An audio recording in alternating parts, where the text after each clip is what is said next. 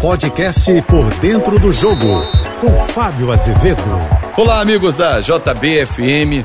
Esse campeonato brasileiro que entra na reta final. Quarta-feira é a última rodada. Todos os jogos, à exceção de um, Goiás e América Mineiro, começam às nove e meia da noite. Goiás e América às sete. Todos os jogos têm um apelo. Bahia Atlético Mineiro, Curitiba e Corinthians, Cruzeiro e Palmeiras, Cuiabá e Atlético Paranaense, Fluminense e Grêmio, Inter e Botafogo, Santos e Fortaleza, São Paulo e Flamengo, Vasco e Bragantino. E eu explico como. Tem time brigando para ficar na Série A. Vasco, Santos e Bahia. Dos três, apenas o Bahia não depende apenas dele.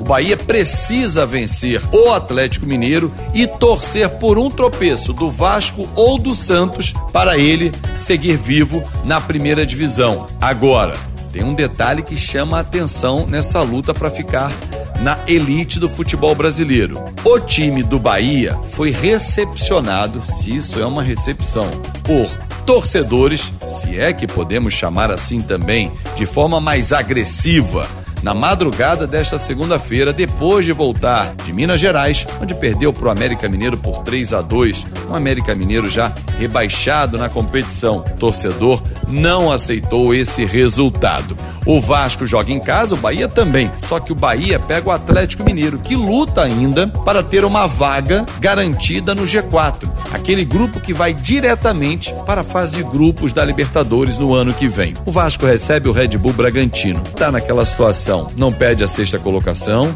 está garantido dentro da Libertadores, também não vai para a fase de grupos, porque mesmo que vença o Vasco e o Grêmio perca para o Fluminense, ele empata em pontos com o Grêmio, porém não ultrapassa no número de vitórias. Então o Red Bull Bragantino é um adversário que, para o Vasco, teoricamente, por jogar em casa com o, o estádio lotado, não será presa tão difícil quanto, quanto será o Atlético Mineiro para a equipe do Bahia. E o Santos? Recebe o Fortaleza.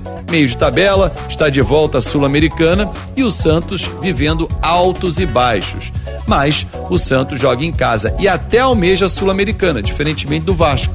Se o Santos vencer e o Cruzeiro perder para o Palmeiras, que já é o virtual campeão brasileiro, o Santos vai à Sul-Americana. A leitura que a gente pode fazer desse campeonato é a seguinte: dos quatro times que voltaram da Série B, só o Grêmio embalou e voou na competição. Ficou, inclusive, dentro do G4 e deve terminar assim esse campeonato brasileiro. Vasco, Santos, Cruzeiro, ou melhor, Vasco, Bahia e Cruzeiro viveram um risco aí eterno dentro da competição de voltar à segunda divisão. Cruzeiro já livrou, mas Santos e Vasco chegam à última rodada com um enorme risco ainda. Vasco tem 26%, o Santos 12%. Quem tem o maior risco hoje é o Bahia. Detalhe: Bahia e Vasco são SAF, ou seja, tiveram investimento altíssimo para essa temporada. Não souberam utilizar. Cuiabá com investimento mais modesto, fica ali na 12 posição, por exemplo. Red Bull Bragantino, que é a SAF, mas com investimento também modesto, está de volta à Libertadores. Modelos que os grandes clubes precisam entender, porque agora na reta final a gente olha para o topo da tabela e estão aqueles três times que desde o início foram apontados como favoritos.